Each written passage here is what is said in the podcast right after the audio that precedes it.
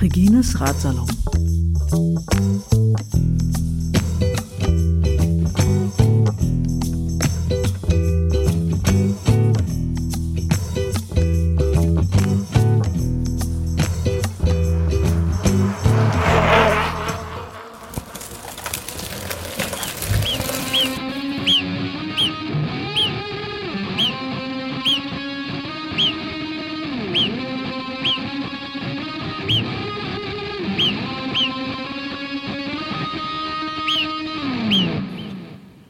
Okay. Ciao. Grüezi, Salü, ciao im Moment vom Ciclista Alpinista. Regine hat gesagt, ich soll einen möglichst geräuscharmen Raum aufsuchen zum Aufnehmen. Das ist jetzt hier gerade nicht möglich. Im Hintergrund äh, wird auf dem Bauernhof rangiert. Dann ist eine Quelle, ein äh, diverse Wespen umschwirren mich, äh, zwei Pferde. Ja, soweit zur Situation. Und der Andreas steht neben mir und trinkt einen Kaffee. Äh, 13. September, Sonntag, Ruhetag. Ähm, morgens, nachdem ich relativ mir viel Zeit gelassen habe fürs Frühstück, probiere es einfach mal bei Werner Betzing. Dem hatte ich ja gemailt und ihn gefragt, ob er als Kulturgeograf, der wohl derjenige ist, der zu diesen piemontesischen Tälern am meisten geforscht und geschrieben hat und weiß, mir ein Interview, ein Telefoninterview geben würde, hat er gesagt, ja, macht er gerne. Und zu einer rheinischen Zeit um Punkt 11.11 Uhr .11 rufe ich ihn an. Eigentlich nur, um höflich zu fragen, wann wir denn telefonieren können. Er sagt aber, ob es wohl zu überfallartig für mich wäre, wenn wir das Interview sofort machen. Aber klar, für mich ist das das Beste. Dann machen wir das. Und das macht großen Spaß zwischen dem äh, persönlichen, also was ist seine Geschichte oder auch meine Geschichte mit den Alpen und dem fachlichen ähm, hin und her zu switchen. Und ähm, ja, dann ist Mittag danach. Und irgendwie den ganzen Tag im Bett und nur warten, bis die Tour de France kommt. So ist das mit dem Ruhetag irgendwie doch nicht. Ich fühle mich auch wieder ein bisschen fitter. Also fahre ich doch mal ein bisschen den Colle de Sampaire rauf, den wir dann am folgenden Tag sowieso rauffahren werden. Und ich fahre den 10 Kilometer rauf bis zum Refugio Garniera oder irgendwie so ähnlich. Mit der Idee, da oben kann ich ja was essen. Und Pustekuchen. Da oben ist der Parkplatz so voll. Und äh, zu essen gibt's auch nur, wenn man reserviert hat. Es gibt noch nicht mal Pustekuchen. Ähm, insofern, man sieht nur, was man weiß. Ich hatte in dem Interview mit Werner Betzing, was ihr ja vielleicht auch schon gehört habt, hatte er mir gesagt, was er im Moment gehört hat von den piemontesischen Alpen, ist, dass die äh, benachbarten Menschen, also die Italienerinnen und Italiener, ihre Berge selber entdecken, die sie sonst eigentlich äh, links liegen gelassen haben. Und so ist es denn auch. Ich weiß nicht, ob es für September normal ist und für ein Wochenende, aber hier ist es so voll, dass man nur nach Reservierung überhaupt hätte essen können. Also fahre ich wieder runter und stelle fest, auch in Sampaire gibt's nichts mehr zu essen. Da haben nämlich die ganzen Restaurants um halb drei ist es jetzt schon schon geschlossen. Da bin ich also sehr froh, dass ich mir noch ein paar Vorräte gekauft habe und so auf meinem Hotelzimmerchen vor der Tour de France Etappe noch was essen kann. Ja, ansonsten mache ich an dem Tag dann auch nicht mehr viel. Guck mir nochmal die ähm, Bremsbelege von meinen Scheibenbremsen an. Da kenne ich mich immer noch nicht so gut mit aus und bin total dankbar.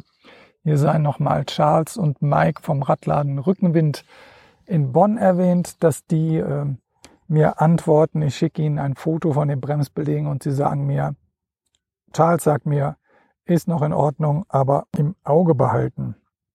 Ja, das war der Sonntag. Dann kam also Montag, der 14. September. Und der wievielte Fahrtag ist das? Das muss ich mal eben nachschauen.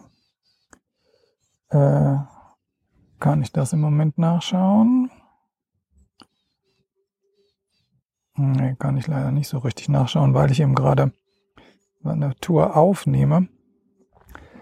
Also Montag, der 14. September. Ich stehe früh auf und treffe beim Frühstück um halb acht den äh, holländischen Radfahrer, den ich gestern beim Abendessen schon mal angesprochen habe, weil er nämlich in äh, sozusagen Skiunterwäsche, ja nicht ganz, aber fast, und äh, Fahrradschuhen da saß. Und dann denkt man sich doch, das kann nur jemand sein, der auf Radtour ist. Und wahrscheinlich ist der auf dieser Torino-Nizza-Strecke unterwegs, Torino-Nice Rally. Und ist er in der Tat auch. Heute Morgen schwätzen wir noch ein bisschen drüber. Er lebt in der Schweiz, wie das mit dem öffentlichen Sektor in der Schweiz eigentlich funktionieren kann. Das ist ja so gut. Straßen, öffentliche Toiletten, Bahn und so weiter und trotzdem zahlt kaum jemand Steuern. Also irgendwas ist da komisch. Und dann zeigen wir uns natürlich gegenseitig noch unsere Räder. Ich bin ganz neidisch, weil er kaum Gepäck hat, auch kein Zelt und so. Und äh, fragt mich aber andererseits, wie er die Strecken fährt, die er gefahren ist. Er ist nämlich beispielsweise Turin, dann den äh, Colle delle Lombardo, den Colle de Finestre und die Asietta Straße an einem Tag gefahren. Ich habe das in drei Tagen gemacht und fand das jetzt nicht so übertrieben dafür drei Tage. Gut, man kann machen, was man will. Es gibt immer Leute, die irgendwie das noch länger, noch höher, noch weiter. Und da ist wieder das Thema mit dem Vergleichen, was man nicht machen sollte. Ich habe es aber einigermaßen im Griff. Fahr dann los Richtung Po-Ebene runter. Und es rauscht nur so dahin. Mit einem 30er Schnitt komme ich nach Saluzzo und suche mir da einen Ort, wo ich Audiodateien hochladen kann auf die Dropbox für den Podcast weil das in Sampaire gab es zwar Internet, aber das war unter einem Megabyte äh, hochladen, also das ging gar nicht. Und ich bin auch an jedem Hotspot, glaube ich, gewesen in Sampaire. Also da arbeiten, das wäre ein bisschen schwierig, wenn man internetbasiert ist. Okay, ich bin also in Saluzzo, gehe in die Bar am Bahnhof, die finde ich immer sehr schön in Italien. Da kommen die motorisierten Freunde vom Pass herunter, nebenbei übrigens. Und frage Jay Wifi, also haben Sie WLAN? Nein, haben Sie nicht. Okay, dann geht das weiter. Ich trinke einen schlechten Kaffee am Bahnhof, den ich mir schon vor der Frage nach dem WLAN bestellt hatte. Und fahre noch in die Innenstadt von Saluzzo.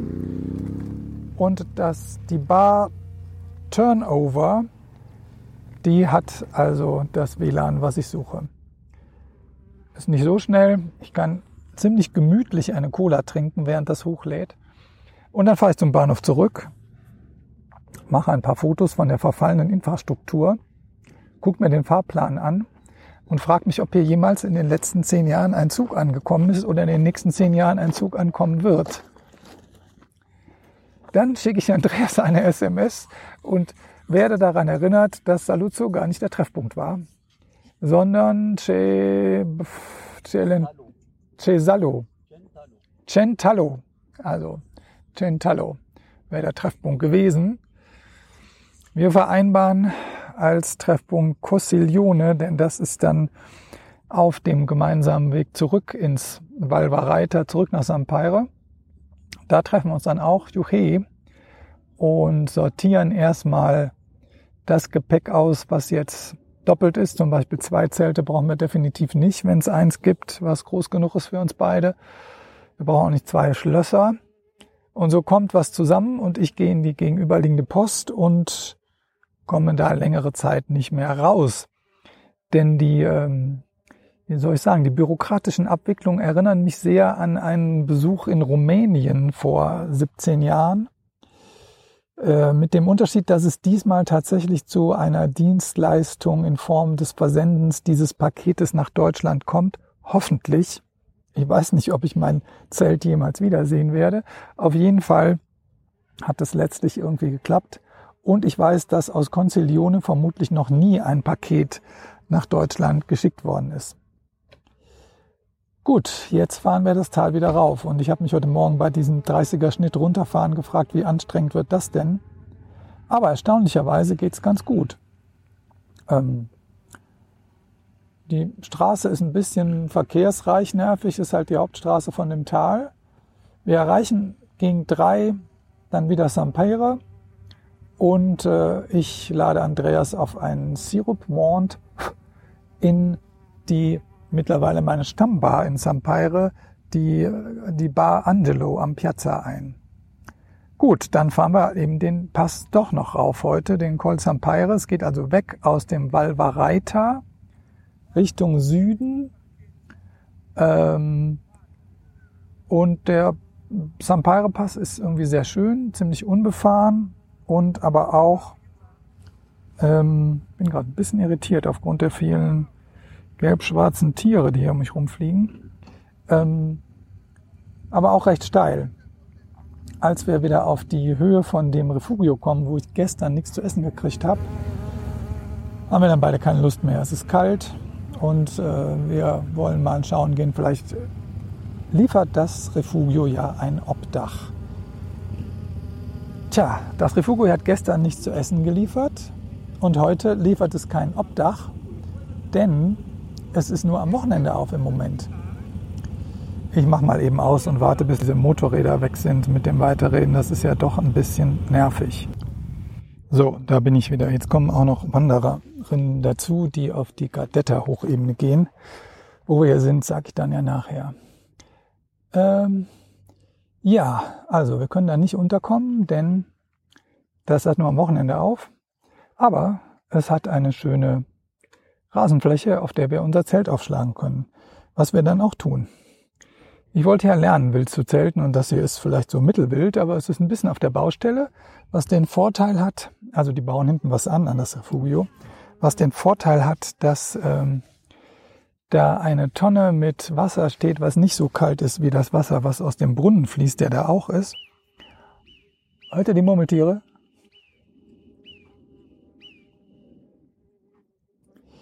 Und was auch den äh, Vorteil hat, dass ähm, es eine Feuerstelle gibt, wo wir uns also ein bisschen wärmen können. Wunderbar. Wir kochen was, quatschen und schlafen gut. Nachts kommt irgendwie ein Tier an unseren Abfall, vielleicht war es ein Fuchs. Was weiß ich. Dann kommt Dienstag, der 15. September. Das ist, glaube ich, der 22. Fahrtag. Wir genießen dieses stille Ambiente an dem Refugio und machen uns ein gemütliches Frühstück in der Sonne mit dem Wahnsinnsausblick auf das Vareitertal und fahren dann hoch die letzten, was sind das, fünf Kilometer gewesen zum Sampaire Pass. 2280. Und oben geht's dann auf die Strada dei Canoni. Strada dei Canoni, wie der Name schon sagt, das ist eine von den Militärstraßen, die, wo Werner Betzing ja erklärt, äh, was es mit denen auf sich hat. Und ähm, ja, das geht zuerst ganz gut. Also die sind nicht geteert ne? Und äh, laufen mehr oder weniger an dem Kamm, so dass man beide Täler, in dem Fall das Val Varaita und das Val Valmeira, in das wir dann reinfahren, sehen kann. Und dann nachher wird's irgendwie ziemlich ätzend. Das sind insgesamt 20 Kilometer Schotter, die relativ lange oben bleiben und dann in Serpentinen runtergehen. Und der Schotter ist so, dass man den, also ich habe 40er Reifen, 40 Millimeter breite Reifen, äh, dass das nicht besonders gut geht. Und äh, mir geht's auch so, wenn ich da länger fahre. Ich habe irgendwann das Gefühl, bergab, ich bin jetzt auch nicht mehr sicher. Und dann macht man halt bergab auch Pausen irgendwie, ähm, wie hat Andreas gesagt, das ist nicht das Radfahren, was man sich so vorstellt. Ich weiß nicht, ob das mit Mountainbike besser ist und ich weiß auch nicht, wie das diese Torino-Nice-Leute machen. Jedenfalls, wir sind froh, erstens, dass uns zwischendurch ein Motorradfahrer eine Flasche Wasser schenkt, weil Wasser gibt es natürlich, wenn man ganz oben ist, auch nicht. Und zweitens, als in einer Frazione, also in einem Weiler, der zu San Damiano Macra gehört, dem Dorf im Meiratal, der Asphalt wieder anfängt. Und wir also ähm, den, jetzt bin ich etwas irritiert, weil die Anzeige ein bisschen komisch war. Jetzt geht's wieder. Ähm, ja, weil, dass wir also in das Tal runterbrausen können. erreichen dann gegen Mittag die Talstraße. Ich bin schon ziemlich K.O. durch dieses anstrengende Geschottere und fahren im Prinzip das ganze Meiratal rauf von ungefähr 800 Meter Höhe auf 1700 Meter Höhe, 1800 Meter Höhe. Haben zwischendurch überlegt, ob wir auf einem Campingplatz auf halber Strecke bleiben. Der ist aber schon geschlossen. Dann wäre noch eine Möglichkeit, schon einen Teil der Strecke vom Morgen zu fahren. Ich möchte aber total gerne nach Campo Base, also Basecamp, weil ich das da so schön finde. Und es lohnt sich auch, das Tal hinaufzufahren. Es ist wirklich, finde ich, das Schönste der Alpentäler, die ich kenne. Ich kenne sicher nicht alle, aber ich bin jetzt immerhin einmal die Alpen von Wien bis Marseille gefahren und jetzt fahre ich sie von Zürich bis San Remo und ja, das Meiratal ist schon irgendwie der Hammer, was Landschaftsformen angeht. Und es ist ein stilles Tal, weil die Straße geht nicht durch. Es gibt also keinen Asphalt oder auch Schotterpass. Das heißt, Motorräder, Autos, Geländewagen fahren nicht so, dass sie da äh, den Terror im Tal machen. Gut, wir kommen relativ spät, es ist schon kalt an den Campingplatz an, äh, kriegen noch einen schönen Platz, kochen da auch schön was mit schöner Aussicht sitzen noch ein bisschen in dem Refugio, was dazugehört. Die Leute sind irgendwie ein bisschen unentspannt, also ein bisschen seltsame Stimmung. Jo. Dann wird's irgendwie eine unruhige Nacht, weil das, also zumindest bei mir war das schon sehr, sehr anstrengend, die Etappe. Ähm, wir gehen um, ich glaube, drei Uhr nachts ein bisschen was spazieren und es wird auch deswegen unruhig, weil der Campingplatz so stark beleuchtet ist, dass wir nachher noch versuchen, erstens Handtücher aufs Zelt zu legen und zweitens Handtücher auf die Leuchten zu legen, weil hier ist, also man schläft unruhig im Licht und es ist der wahnsinnige Sternenhimmel, den man natürlich auch irgendwie gerne sehen will, den ich gerne sehen will. Ja nun, das war jetzt auf der Wanderung so. Okay. Dann äh, Mittwoch, 16. September, 23. Fahrtag von eben Campobase nach Canosio. Das war nicht so lange. Das passte aber auch gut, denn äh, ich hatte nicht nur eine unruhige Nacht, sondern mir wird auch beim Frühstück irgendwie so ein bisschen flau. Wenn es so heiß ist, habe ich ja eigentlich regelmäßig Probleme mit dem Magen.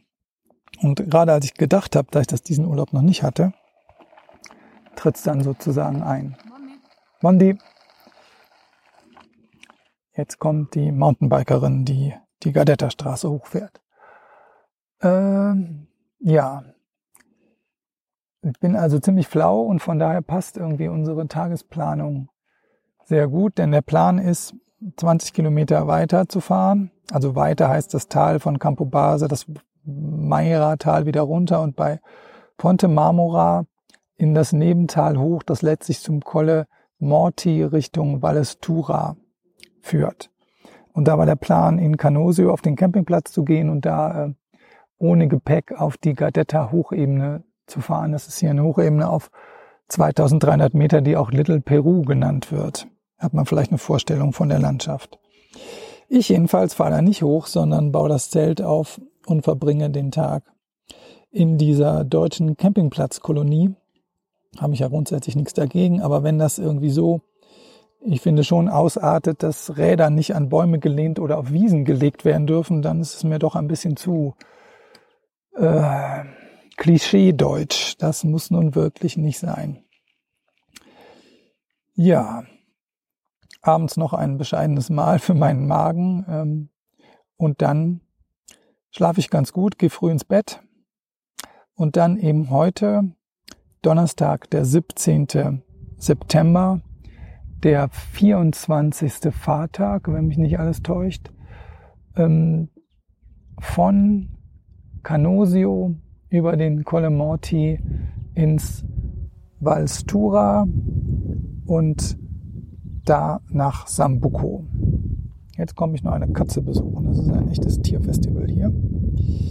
Ähm, wir kommen früh los, können noch in der Morgenfrische den Berg rauffahren. Die ist ziemlich frisch, sind ungefähr 12 Grad. Wir können zurückgucken auf diese Strada dei Canoni, diese, äh, diese Bergflanke vom Valmeira sieht man immer noch, während wir quasi die andere Flanke ja in Quertal hochfahren. Um 8.20 Uhr kommt zum ersten Mal die Sonne und jetzt mittlerweile sind wir drei Kilometer unterhalb des Gipfels, umschwirrt von Wespen und eine Katze schleicht um mich herum. Und äh, ja, ich habe die Zeit genutzt, die wir hier verbringen, damit das Zelt zu trocknen, das irgendwie ziemlich nass war. Ich habe sicher ein halbes Kilo bis ein Kilo Wasser hier hochgetragen, um diesen Podcast aufzunehmen, weil ich hoffe, dass es heute Abend mal wieder WLAN gibt. Ich habe ihn extra in MP3-Qualität nur aufgenommen, damit das mit dem WLAN besser geht. Ja, ich freue mich auf die letzten Kilometer von dem Pass, der so ein Doppelpass ist. Oben gibt es ein Denkmal von Marco Pantani äh, italienischer Radrennfahrer, Tourgewinner 1998, Tour de France Gewinner 1998. Ab 99 gab es dann irgendwie die große Doping-Geschichte und dann ist er irgendwie, ich weiß nicht wann, 2000 irgendwas, an meinem Geburtstag am 14. Februar tot in einem Hotel in Rimini gefunden worden. Traurige Geschichte eigentlich. Wird hier noch sehr verehrt, deswegen ein Denkmal oben an diesem Pass. Gut, der weitere Plan ist von Sambuco Richtung Colle di Tenda zu fahren. 48 Kern geht's geschottert runter, sieht aber auf YouTube so aus, als könnte man das gut fahren.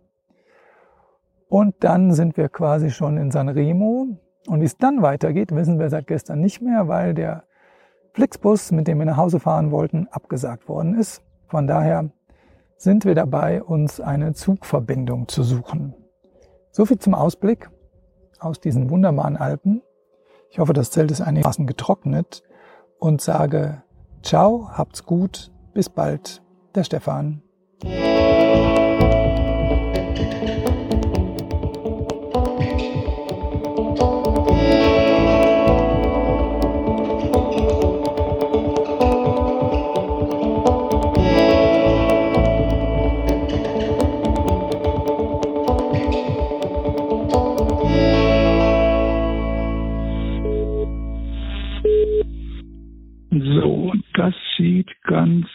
Aus. Jawohl.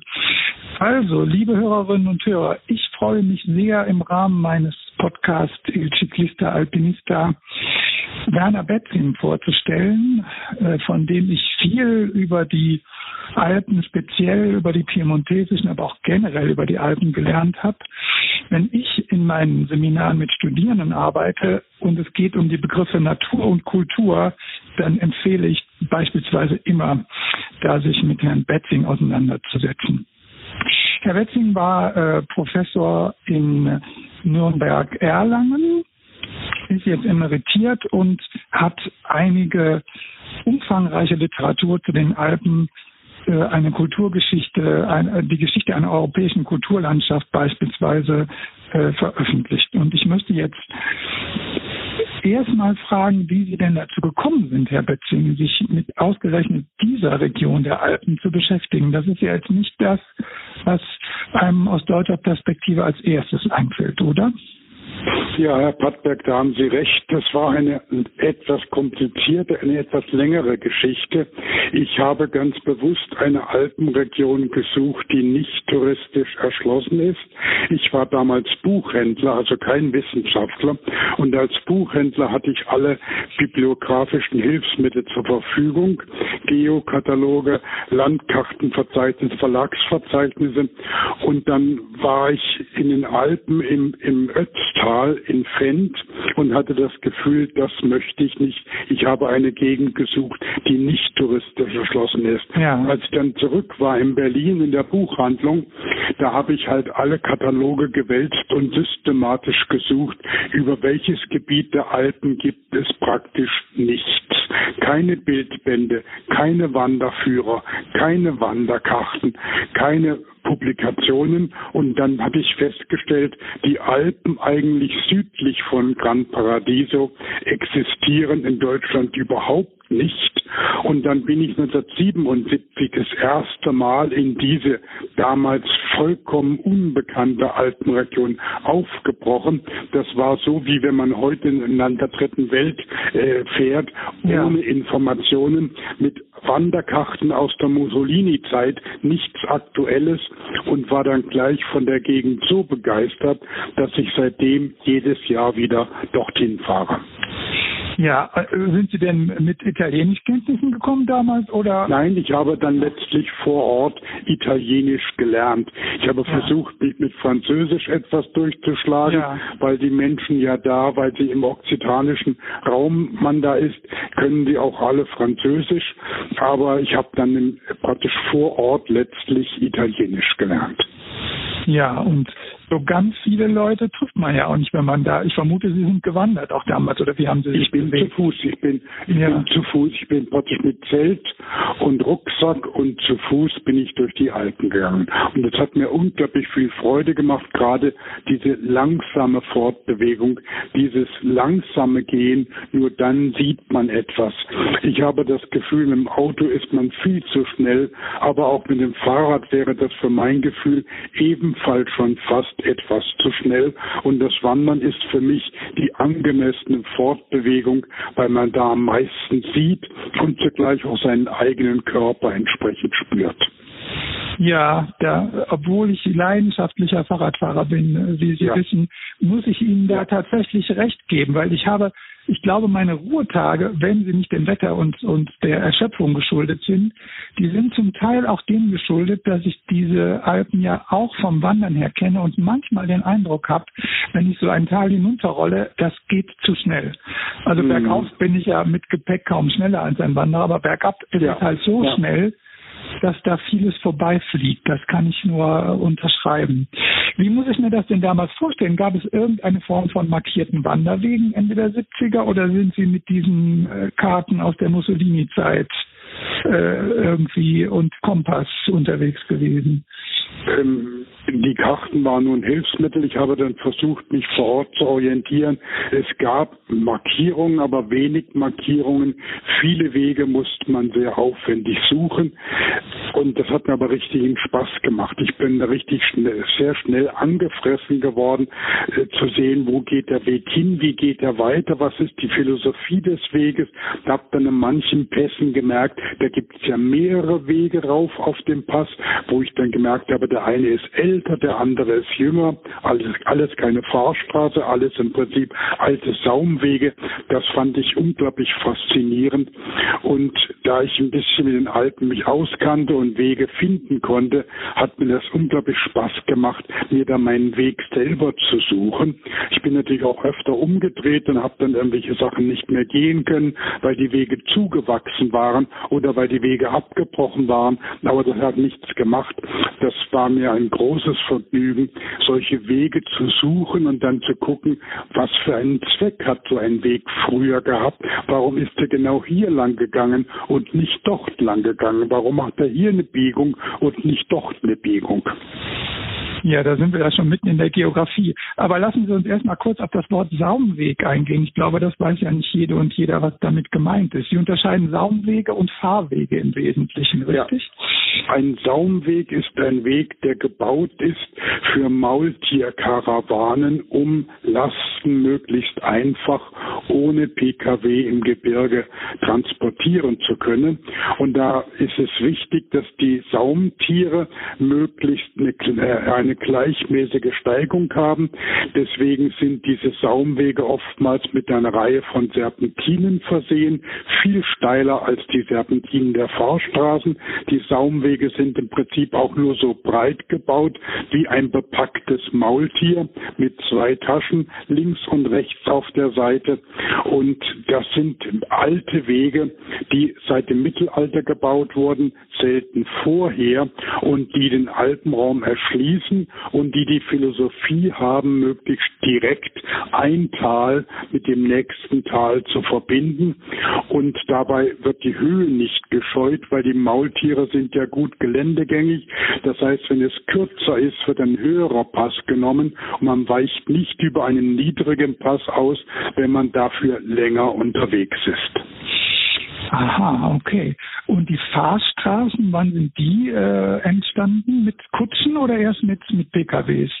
Die, Fahrstra die Fahrstraßen entstehen eigentlich erst ab dem Ende des 18. Jahrhunderts, Sie sind ursprünglich für Kutschen, für Fuhrwerke angelegt. Die Fahrstraßen nehmen Bezug auf die Römerstraßen, denn die Römer hatten ja schon Straßen über die Alpen gelegt, die man mit Kutschen und mit Fuhrwerken befahren konnte. Die sind dann anschließend verfallen. Dann gab es ein großes Loch, wo die Wegbarkeit der Alpen im Mittelalter deutlich schlechter war als in der Römerzeit. Und dann geht es ab dem Ende des 18. Jahrhunderts wieder los. Die erste Fahrstraße ist über den Brenner, die gebaut wird, aber bereits die zweite Fahrstraße ist der Tenderpass in den piemontesischen Aha, Alpen, ja. die Verbindung von Turin nach Nizza, die deswegen so wichtig war, weil damals äh, das, die Grafschaft Nizza noch zu Savoyen Piemont gehört hat und da war der Tenderpass die wichtigste Verbindung, um von Turin nach Nizza ins eigene Hinterland zu gelangen. Ja, das ist natürlich für mich jetzt im, jetzt im Besonderen interessant, weil ich ja den Spuren dieser Torino-Nice äh, da, die ein Engländer seit fünf Jahren organisiert, folge. Die findet dieses Jahr natürlich nicht statt und auch ich werde nicht nach Nizza fahren, sonst müsste ich ja bei der Rückkehr mit der Bahn in Quarantäne, mhm. sondern bieg vom Tenderpass dann Richtung Sanremo ab, also quasi nach ja. Osten werden wir da weiterfahren. Genau, auf der alten Militärstraße. Ja, da bin ich mal gespannt, in welchem Zustand die sich befindet. Da sind ja einige ja, die hat man mal wieder renoviert. Da hat man die wichtigsten äh, Schlaglöcher und die wichtigsten Unterbrechungen hat man wieder praktisch repariert. Mit der großen Gefahr, dass halt relativ viele motorisierte Fahrzeuge da unterwegs sind.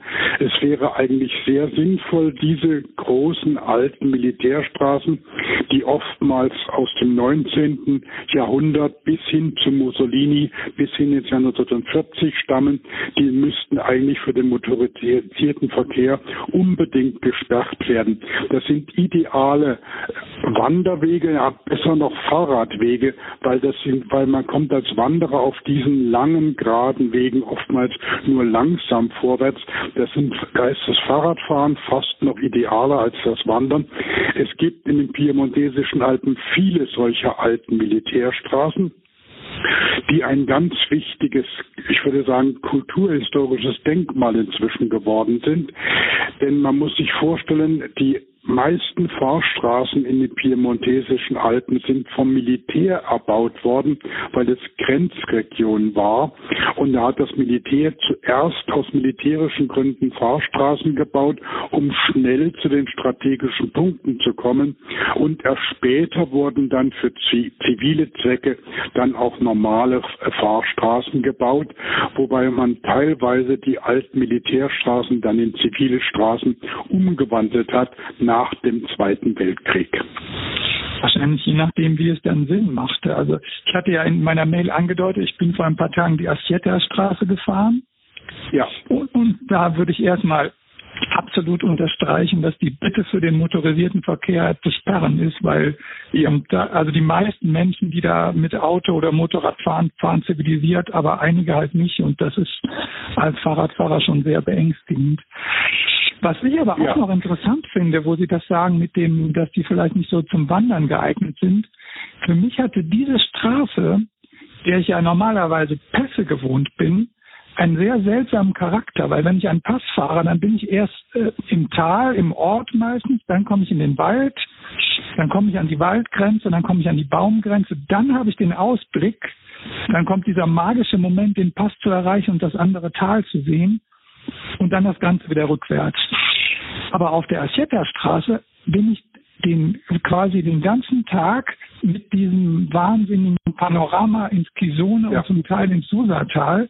Das kam mir fast unwirklich vor, ehrlich gesagt. Also ich hatte so den, den Eindruck, diese Straße macht eigentlich nur Sinn, wenn ich diesen Überblick haben will. Aber es ist jetzt keine Straße, die sinnvoll zwei Orte miteinander verbindet, außer im militärischen Sinn. Oder sehe ich das falsch?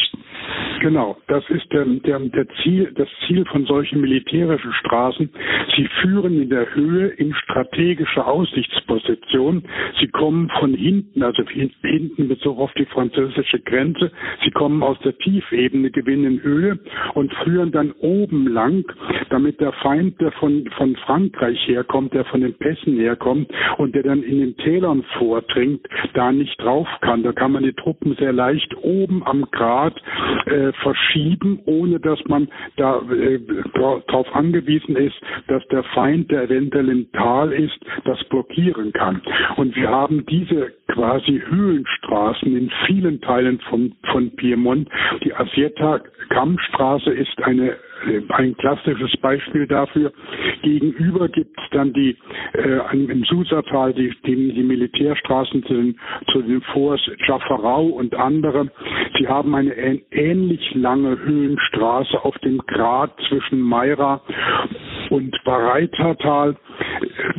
Sie haben auch diese ligurische Grenzkampfstraße, die führt ja auch immer in der Höhe im gleichen ja, Takt, ja. also die Asieta über 20, 30 Kilometer. Das heißt, die piemontesischen Alpen sind voll von diesen Straßen, die ein ganz anderes Gebirgserlebnis ermöglichen.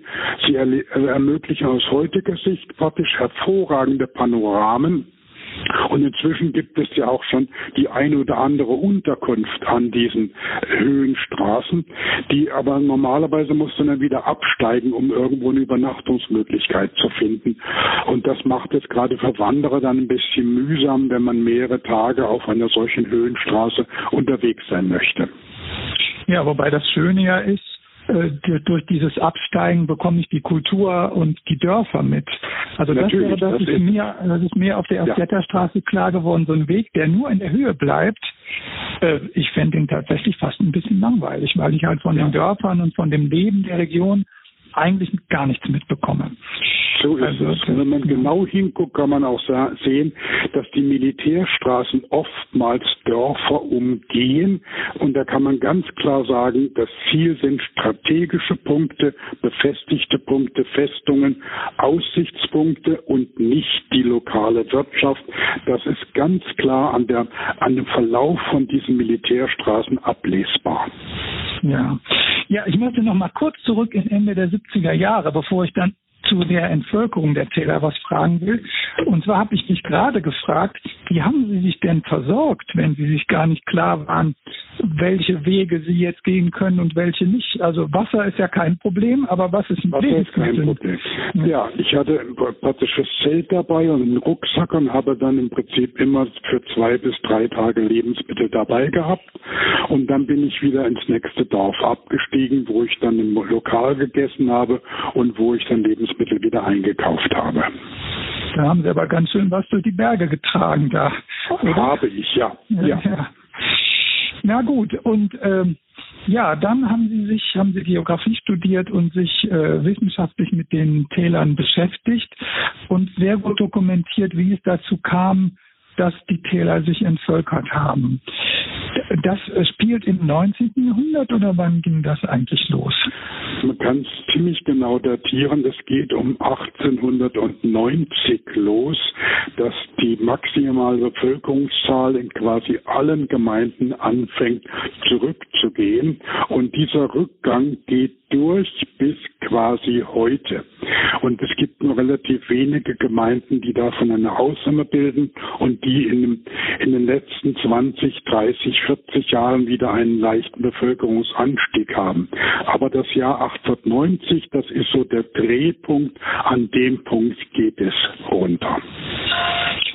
Und der Zusammenhang ist die Industrialisierung von Torino, Milano, Genua, oder? Das ist, das ist meine prinzipielle Erklärung, dass es keine unmittelbar, keine direkte äh, Begründung dafür gibt, sondern dass das ganz zusammenhängt mit der industriellen Revolution, mit dem Übergang von der Agrargesellschaft zur Industriegesellschaft. Das ist jetzt nicht so der direkte Zusammenhang, nur dass die Leute dann in Turin Turin dann Arbeit finden. Das zwar auch, weil äh, Turin, Mailand, Genua ist ja dieser berühmte Triangolo Industriale, also das Industriedreieck, der Kernbereich der Industrialisierung in Italien.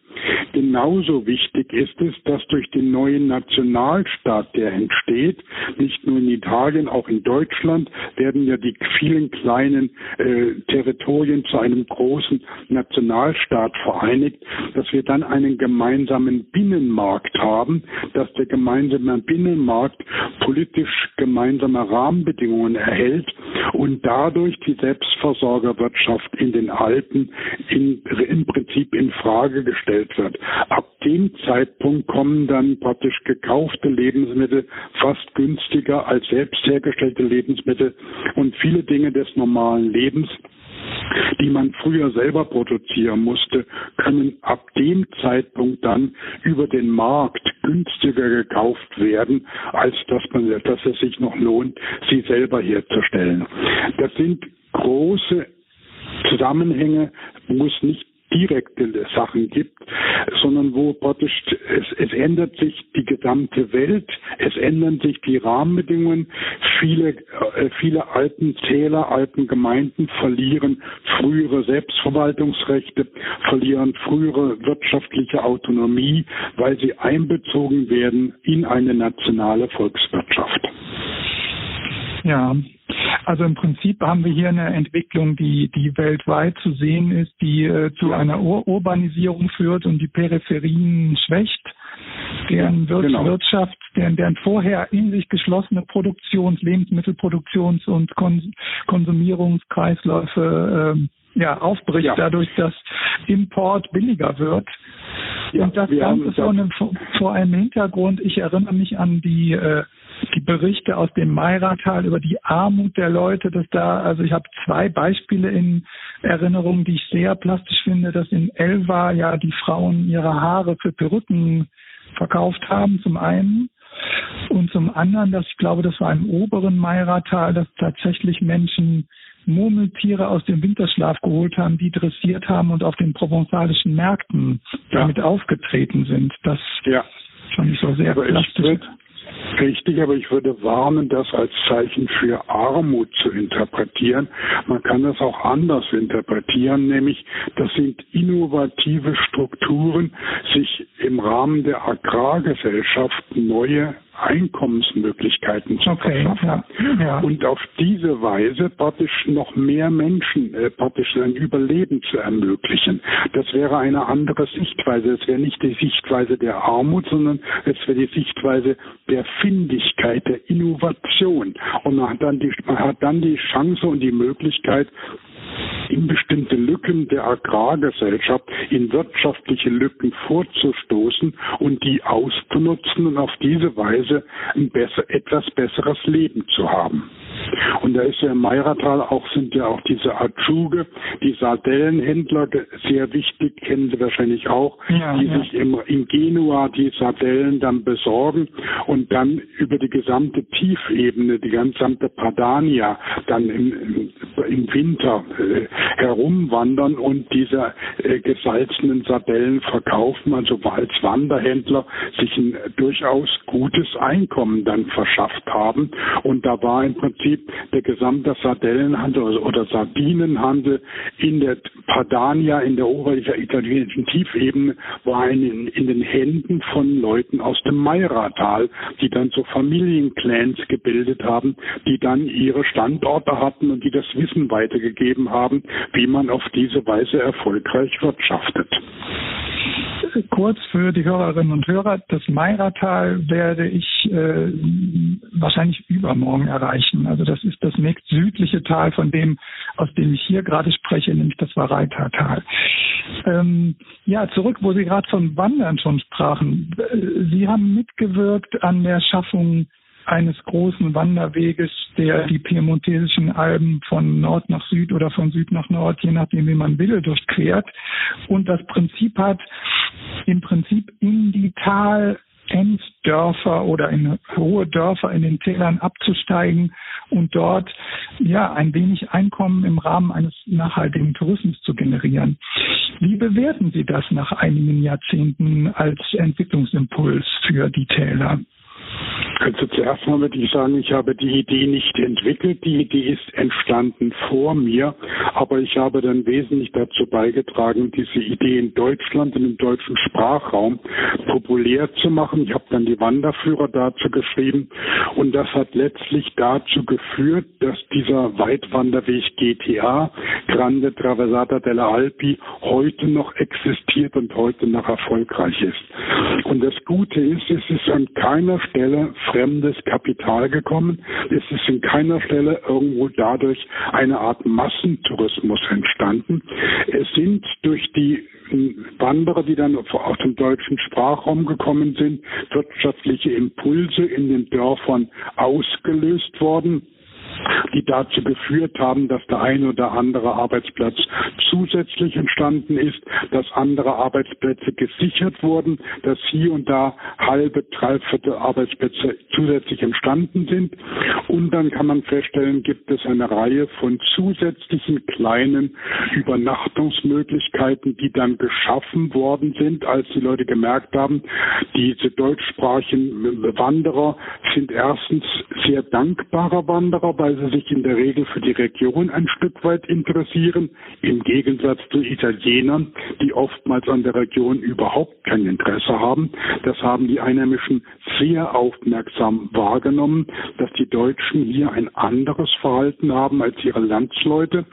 Und dann gab es eine Reihe von zusätzlichen kleinen Unterkünften, Pensionen, kleine Gastwirtschaften, ähm, Fremdenzimmer und so etwas. Und da hatte, ist die GTA dadurch ein Stück weit aufgelebt und man kann sagen, sie ist deswegen erfolgreich geblieben, weil der Massentourismus und fremde Investitionen verhindert worden ist und weil die Einheimischen dadurch ein Stück weit motiviert worden sind, selber aktiv zu werden und das in die eigene Hände zu nehmen, was sie an touristischen Möglichkeiten dadurch vorfinden. Ja, ich war gestern noch äh, Zeuge oder Teil davon, da ich in Kienale in der Postotapa Lagi Blue übernachtet habe und hatte da morgens dann ein Gespräch mit der Wirtin, wo mir klar wurde, es sollte schnell sich ein ein Impfstoff gegen Covid-19 finden, weil die Zahl der Wandererinnen und Wanderer in diesem Sommer, zumindest die in Kernale abstiegen, muss wohl sehr, sehr gering gewesen sein. Da wurde mir ja. plötzlich klar, wie was Sie gerade sagten, dass da einfach Arbeitsplätze dranhängen und ähm, ja.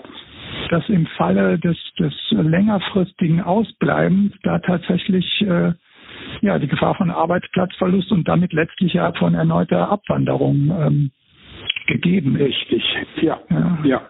Das ist deswegen besonders problematisch bei den inzwischen relativ wenigen kleinen Postitapa, so heißen ja die Etappenunterkünfte, die Ursprünglich waren es ja praktisch Mehrbettzimmer ohne großen, großen Komfort, dafür preisgünstig.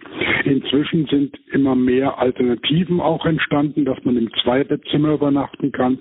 Und natürlich sind diese praktisch sehr einfachen Postitapa, wo man in einem größeren Schlafsaal lebt und, und schläft, mit im Rahmen der Corona-Pandemie sehr problematisch, weil da der Abstand schwer einzuhalten ist. Ja. Das heißt, da muss die Zahl Zahl der Übernachtungsgäste muss deutlich reduziert werden. Das ist dann praktisch fast nicht mehr rentabel für die Betreiber.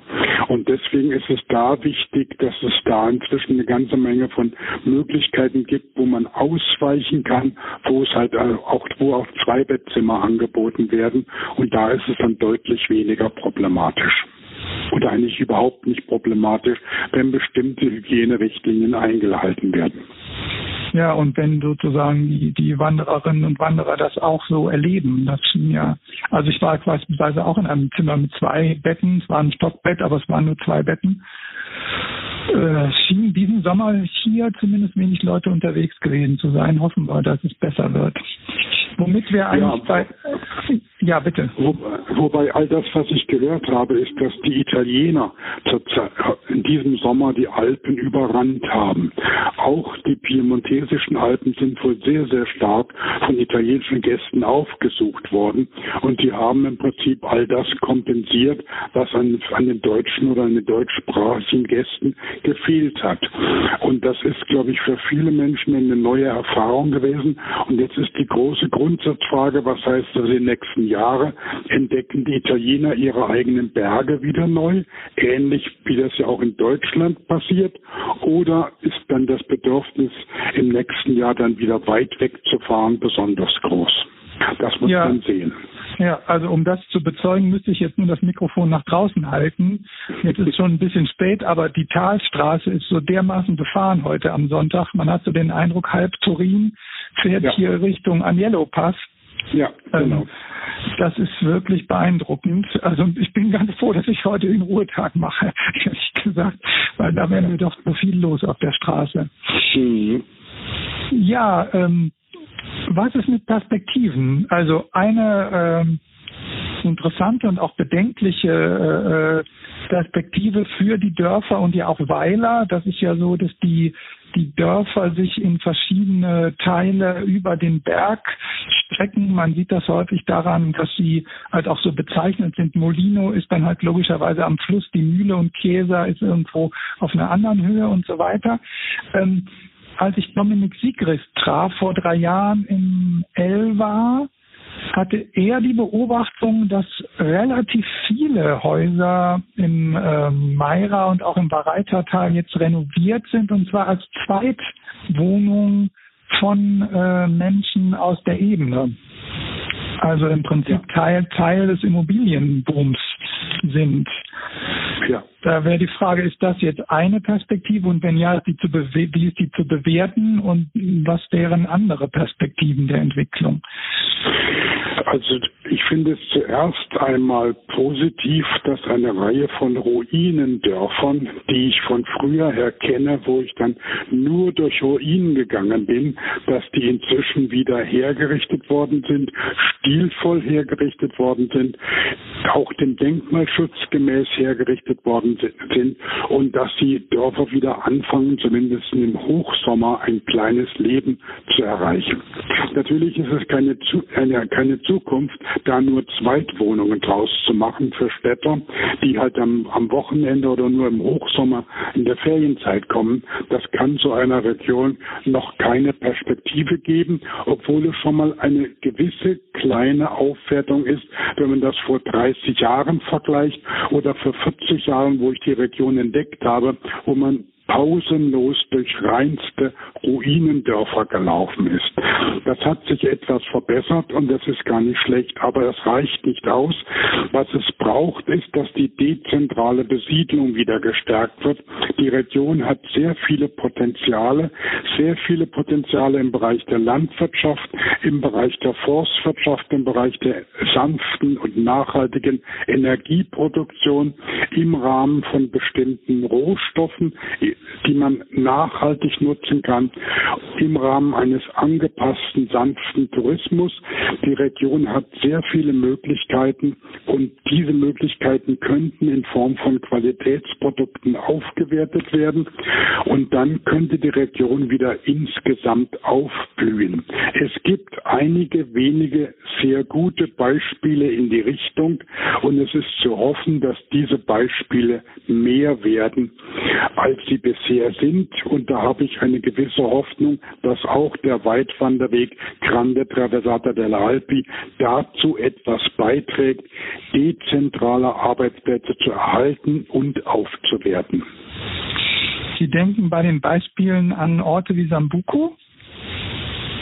Sambuco ja, aber das ist nämlich gar nicht so ein gutes Beispiel. Da ist halt im Prinzip äh, der Hotelier Bartolo, der halt da für eine Aufwertung steht, aber der Ort insgesamt ist es sehr schwierig mit der Aufwertung. Ich ja. denke eher an den Ort im, im Putal, an Ostana, was ja relativ bekannt geworden ist, wo ein Dorf, wo es fast nur noch fünf, sechs, sieben Einwohner hatte, inzwischen wieder 60, 70 Einwohner hatte und wo es auch zum ersten Mal seit langer Zeit wieder Kinder gibt. Aber das sind bisher einzelne Beispiele, die aber zeigen, dass es möglich ist, so einen Ort aufzuwerten, wenn es entsprechend findige Bürgermeister und entsprechend aktive Bürger gibt, die ihr, ihr, ihr, ihr Schicksal in die eigene Hand nehmen und auf eine findige, intelligente Weise anfangen, die großen Potenziale, die vor Ort da sind, umwelt- und sozialverträglich zu nutzen. Ja, mir, mir fällt jetzt auch noch ein in einem Gespräch mit Maria Schneider in Meiratal und äh, auch mit unserer Wirtin in Preit, ich weiß gar nicht mehr, wie sie hieß. Da ging es darum, dass ja im Prinzip alle Berufe, die nicht an Orte und ein, ein, ein sozusagen Beziehungsnetz aus Menschen, die man jetzt fußläufig erreichen kann, gebunden sind. Also beispielsweise Übersetzer, Übersetzerinnen. Die brauchen eigentlich nur funktionierendes Internet, sonst relativ wenig. Ja. Und da habe ich heute Morgen eine interessante Erfahrung gemacht. Ich bin tatsächlich durch Sampaire gegangen und bin die Bars abgegangen und die öffentlichen Orte, um mal zu schauen, wo ich die letzten Aufnahmen für meinen Podcast hochladen kann. Also diese Infrastruktur gibt es hier noch nicht. Die Qualität des hm. Internets ist wirklich äh, sehr bescheiden. Ja. Und das, das wären ja dann also sicher findige Bürgerinnen und Bürger, aber auch öffentliche Investitionen, oder? Ja, genau. Das wäre so eine Möglichkeit, denn das gibt natürlich dann, äh, hängen eine ganze Menge anderer Möglichkeiten dran. An einer Infrastruktur hängen dann oftmals weitere Möglichkeiten dran. Und da wäre das schnelle Internet durchaus eine Möglichkeit. Auch Ostana hat in der Beziehung, in der Beziehung Vorbildcharakter. Mhm um am Ende vielleicht nochmal auf den Radsport zu kommen. Ich fand es sehr beachtlich. Äh, ich war ja in Cerisole auch. Gut, das ist durch Gran Paradiso eh ein bisschen bekannter. Ja. Aber wie sehr dieses ganze Tal die Ankunft des Giro d'Italia gefeiert hat, so dass selbst noch ein Jahr später, das war ja letztes Jahr im Mai, war praktisch in jedem Dorf, also Willkommen Giro und ja. es hingen überall rosa angemalte Fahrräder. Also was ich damit sagen will, ist die, diese symbolische Aufwertung durch ein Bekanntmachen, das scheint auch einen großen Effekt zu haben, zumindest für die Leute selber, wenn sie das so feiern. Ja, gut, aber das hat natürlich lange Tradition. Der Giro d'Italia ist ja immer wieder mal in den piemontesischen Alpen seit 30 Jahren und auch die Tour de France macht ja gelegentlich einen Abstecher in die piemontesischen Alpen hinein. Das sind jeweils äh, Ereignisse, die einen sehr starken Öffentlichkeitscharakter haben. Die haben aber bisher nicht dazu geführt, dass Italiener äh, dauerhaft dort praktisch dann Urlaub machen. Das sind dann Tagesgäste. Gäste, die kommen und ja, schnell ja. wieder weg sind. Also der Effekt von diesen großen Öffentlichkeitsereignissen ist eigentlich nicht unbedingt sehr positiv, würde ich sagen.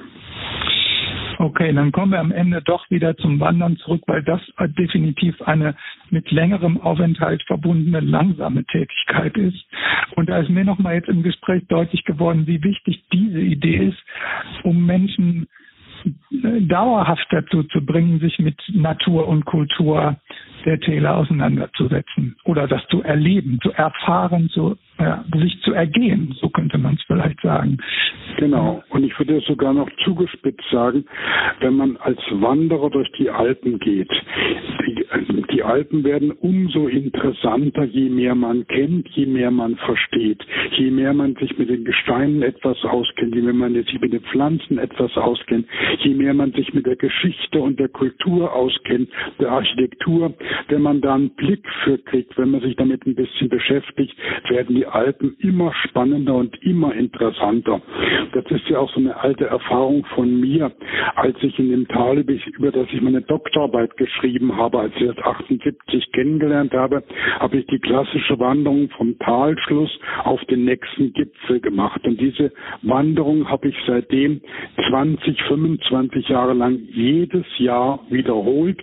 Und ich habe jedes Jahr auf der gleichen Wanderung immer wieder etwas Neues gesehen, was ich zuvor übersehen hatte oder was dank einer anderen Wettersituation zum ersten Mal ins Auge fiel, was man davor aufgrund eines anderen Sonnenstandes gar nicht so gut gesehen hatte.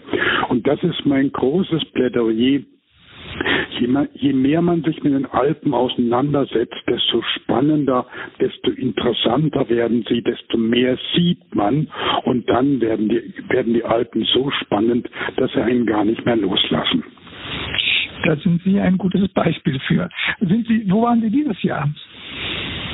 Dieses Jahr bin ich wegen Corona noch nicht weggefahren und ich werde auch in Deutschland bleiben und werde aber in, in, nach Hindelang fahren, ja. wo es in, in, ein interessantes Projekt jetzt gibt Richtung Alpwirtschaft, das ich mir dann näher angucken werde.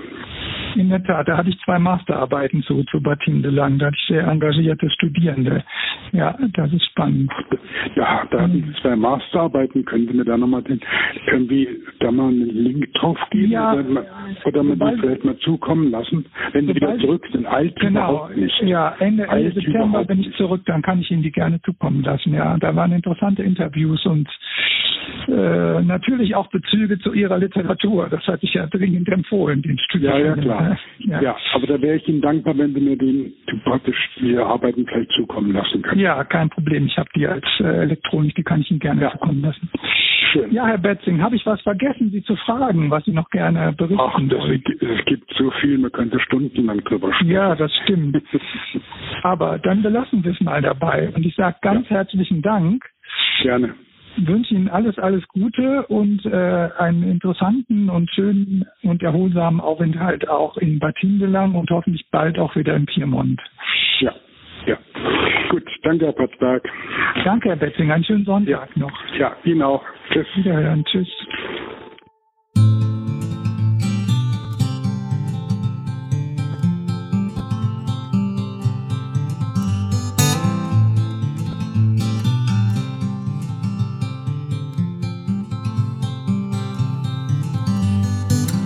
Maybe you're tired of the waves that come and knock you off your feet. I'd long to see you on a day when you won't drown. The constant dragging and deceit, your hands been tied in there to greet a life that's bounded to a world that keeps on taking every day.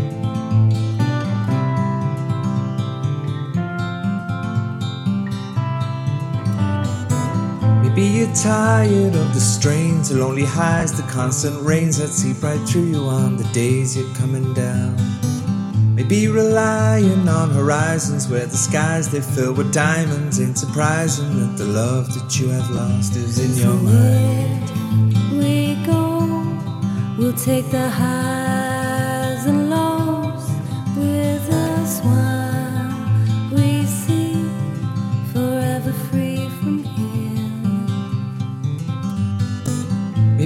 Tired of the waves that come and knock you off your feet. I'd long to see you on a day when you won't drown. Maybe the answer lies beneath these scattered words. They flood our streets, and now the lights without the power flicker on into the night. We go, we'll take the highs